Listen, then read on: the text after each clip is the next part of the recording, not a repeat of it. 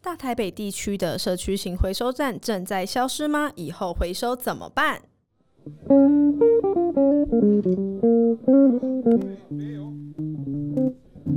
亲爱的朋友，你们好，欢迎来到城市有事吗频道。我们将寻访与城市相关主题，让我们在云端交流，一同走入城市，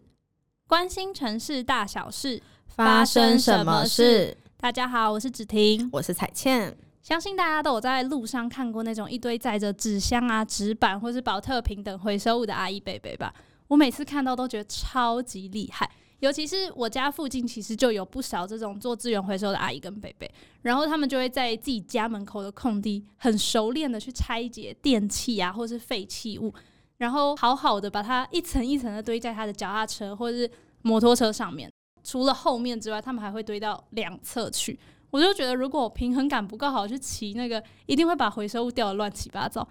对，我觉得这应该算是一种 才能。嗯、然后我之前其实也有回，就是采访过那种回做回收的阿公阿妈，还有一些资源回收的业者。那呃，我后来有发现，就是大家有时候会想说，其实阿公阿妈有的是在做兴趣的，当然是有这部分存在。但我后来就是跟他们聊天后才发现，其实很多真的是为了生计，然后可能赚到一两百块，这样慢慢的慢慢赚，就是加减可能补贴一点便当钱这样子。所以呃。在今年的时候，台北市万华区的那个回收厂关厂，我不知道大家有没有听说，但是这件事情就引发了很多外界的讨论，有很多人就担心说，这样是不是去剥夺了弱弱势族群的那个工作权，或者是说，呃，其实附近的居民就已经很习惯这样社区型的回收方式，如果今天它呃关掉了，那以后是不是就变成？只剩下定时定点的这种垃圾车要等，这样，那原本的需求之后要怎么转移，就变成一个大的挑战。嗯，而且其实回收厂关厂也不止刚刚提到那间，其实这好几十年来，台北地方型回收厂就是一间一间慢慢关掉。是，像是万华区，其实在两千年的时候还有十二间这种地方型回收厂，不过今年初就是最后一间关掉之后，万华区就已经完全没有任何地方型回收厂可以使用了，变成说他们就要到。万华区以外的地方，那就会花更长的路途跟时间。是，所以我们刚刚提到那间回收厂，其实它就是万华最后一间回收厂了。嗯，然后它又在关厂了。那其实现在台北的地方型回收厂，大部分都分布在内湖、北投还有士林这些，其实相对是市中心比较一点点外围的地方啦。嗯、那许多市中心产出的这些大量回收物，就变成说得大费周章的运到那边过去，这样。嗯、那其实同时它就增加了很多不必要的社会运输成本，不管是人力啊，还是交通上面。那对于拾荒者来说，我相信子婷应该都有发现，其实呃很多阿公阿妈他们都是骑二轮啊、三轮，哦、对对对，那其实就会很辛苦，因为这个距离变长了，真的很远。对，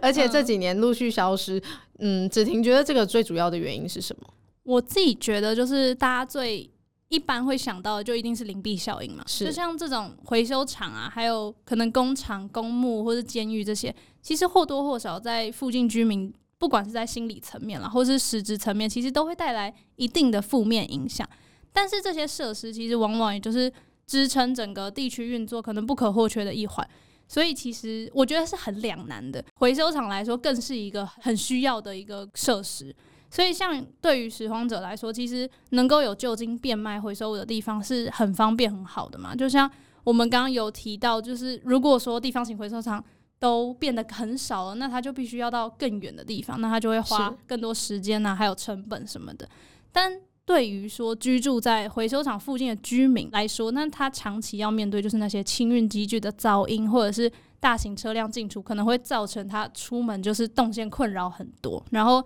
当然还有就是气味的问题。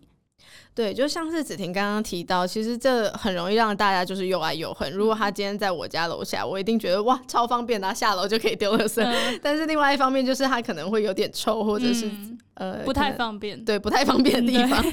那呃，除了这个问题，其实是随着这个城市的发展啊，地方型回收厂会需要呃关闭或者是迁移，有时候在所难免。嗯、那其实依台北市土地使用分区管制自治条例中的规范呢，就有一个呃大家蛮有争议的地方，就是回收厂它只能设置在工业区、农业区还有保护区，那就可以发现其实住宅区不在这个范围内。嗯，对，对对对。可是住宅区不在这个范围内的话呢，我们过去应该都还是有发现，台北市还是有。社区型回收厂，对，对，所以其实环保局就一直是那种睁一只眼闭一只眼的方式，因为其实它确实可以减低清洁队的负担，那同时又保障了这个基层的回收工作者的权益，所以长时间这样下来，其实北市的居民他也会产生高度依赖性了。嗯，那现在就是说，只要没有收到检举，他就不会主动开罚，可还有管制。可是，在这样的情况下，其实默许就不是一种保障了嘛。嗯，因为他就是呃，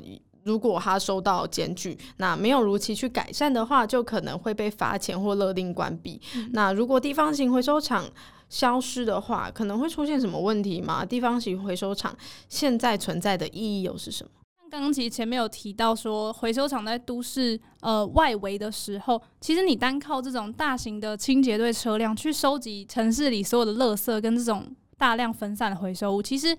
是相对比较低效率，而且会消耗一定的社会资源，更不用说就是这些回收厂如果很过度集中，那你所有的回收物都要是运送相对长距离到那边去，那整个系统的负荷一定也会加重。所以这时候如果有这种小型的地方型回收厂，它均匀分布在城市里面的话，其实你就可以以比较小规模，然后高密度的方式去回收周边的废弃物，然后也避免去消耗这样大量的运输成本。嗯，这样听下来，其实地方型的回收厂，它更像是小的便利商店，就可能在我们家楼下那种呃全家 Seven，哦，对不对？嗯。那如果中大型，就是大家很常会提到的那种中盘商，嗯。那中盘的部分呢，它就可能会更像是 Costco 啊，或者是大润发之类的。对对对，大润发，嗯，就是除了大家可以更便利的丢垃圾，那也会去降低这个运输的成本，这样。嗯，我觉得这比喻应该蛮大家，大家应该有有一点共鸣，比较贴切。对对对，所以其实大家就可以从这样子稍微类比的情况下去发现，其实地方型回收厂对于城市的发展来说，其实它真的是一个很蛮重要的存在。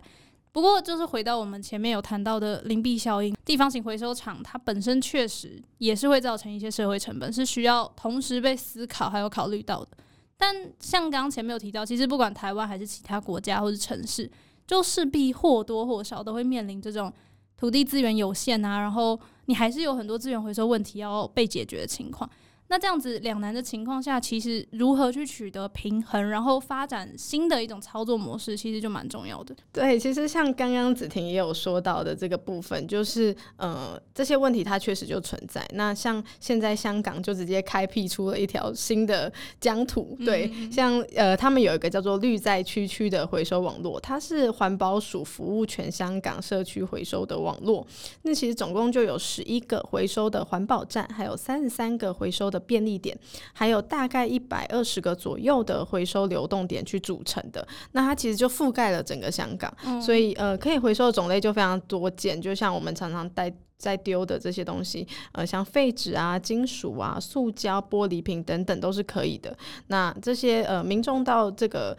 回收点去进行回收之后，它就可以根据不同的性质，那每公斤拿到不同的电子积分。嗯。这个积分我觉得很有趣的是，香港的这个积分它可以去换取生活用品。嗯对，就很实用，像是白米啊、面条、毛巾、豆浆这些东西。我原本 听到的时候还想说，他可能会给我个 Q 版娃娃之类的。嗯，我觉得换这种生活用品真的是相对实用的东西。而且，其实像你刚刚说到的这种环保呃回收环保站，然后便利点跟流动点，它其实整个设计也是比较简约干净，然后很明亮，就跟我们印象中的地方型回收厂好像不太一样。然后这三者的性质其实它也不太相同，像回收环保站，它的占地就比较广，作为就是资源服务区域的一个回收枢纽之外，其实它就会定时举办一些呃环保的那种教育，比较教育意义的活动。然后像回收便利点的话，它就大多都临近在一些已经比较缺乏这种分类回收设施的旧市区里面。那其实除了特殊假期之外，也是全年无休。然后你白天啊晚上，你只要有空，你想要去回收就可以。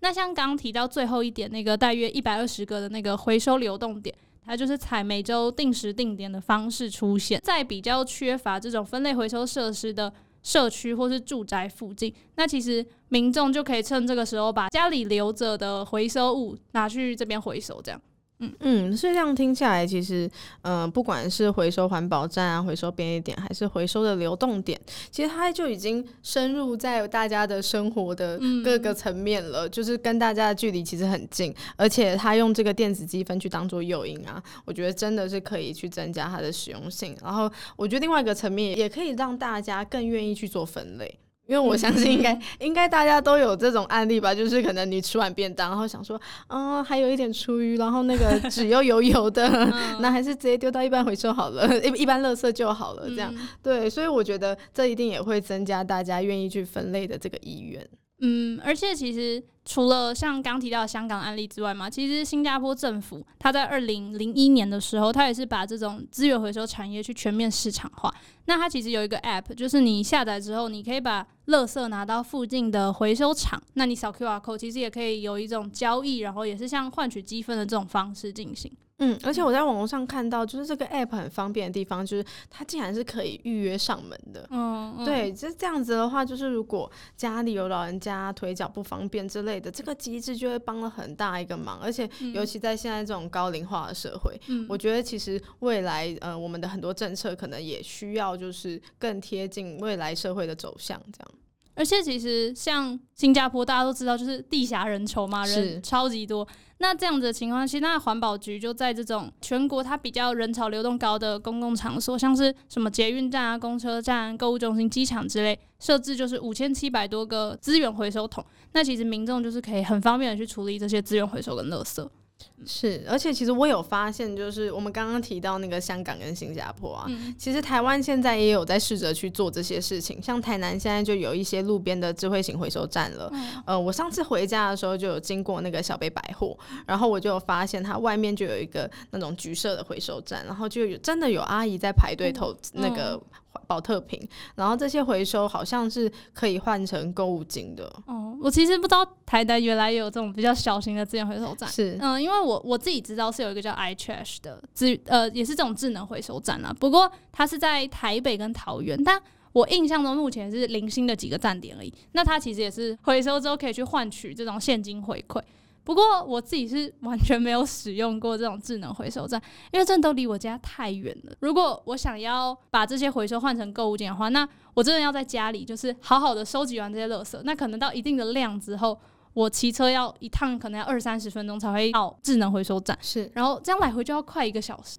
对，我之前看到其实也觉得超新奇的，而且刚刚提到那个小北百货啊，其实它离我家大概开车也要十五分钟。哦，对，就是确实，我觉得在南部大家去某个点都会。距离会比较远一点，不是走路就可以到的。但就是，其实我之前也有试着想要去用用看，但一直没有花没有没有花时间去了解说到底怎么用。因为，嗯、呃，我不知道大家对这种没有使用过的会不会有一些胆怯。就是在我还没有完全了解的时候，我其实不太敢去用它。对对 对，我就想说，那它瓶子大小有没有限制，或者是说，如果我已经压扁了，我到底还不能能不能丢进去之类的？所以我其实可能之后了解了之后会去试试看啦。嗯，所以其实以我们两个的个人经验来说，就是如果这种智能型回收站，它可以分布很密集，呃，走路的方式就可以到，我不用骑车或是开车这种。然后资讯像你说的，可能更清楚，然后我比较方便知道那种流程的话，我觉得一定可以大幅提升整个使用率。对，而且我觉得我家周边如果有回收，呃，有这种智能的回收站，我一定会常常去用，而且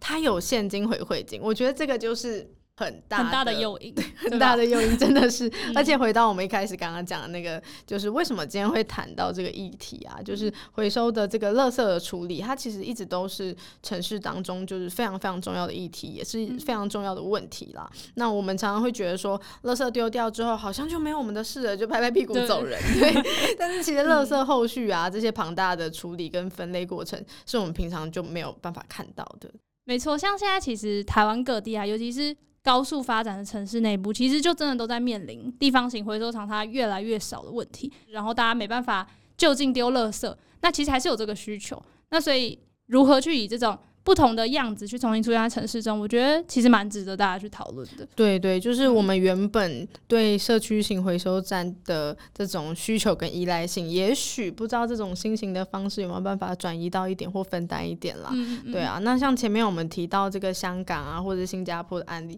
其他都是在尝试用一种创新的回收方式啦。那最后呢，台南除了刚刚有提到这个智能回收站以外，其实还有一个是在安平的集过来智慧回收岛哦。那也是透过回收赚取回馈金的方式去吸引民众来使用。不过，它实际推动的方式啊，和发展过程当中有没有什么酸甜苦辣呢？欢迎大家持续关注我们的下一集，我们将会邀请台南市政府环保局一起来聊聊我们对回收的新可能。亲爱的朋友，如果你们喜欢我们今天分享的内容，也对城市有关的话题感兴趣，欢迎订阅我们。你可以在 Podcast、YouTube、Instagram 搜寻“城市有事吗”，或是 Facebook 搜寻“都媒工作室”。如果有任何对于主题的想法与建议，欢迎留言给我们。你们的回应是支持我们继续做好节目的动力。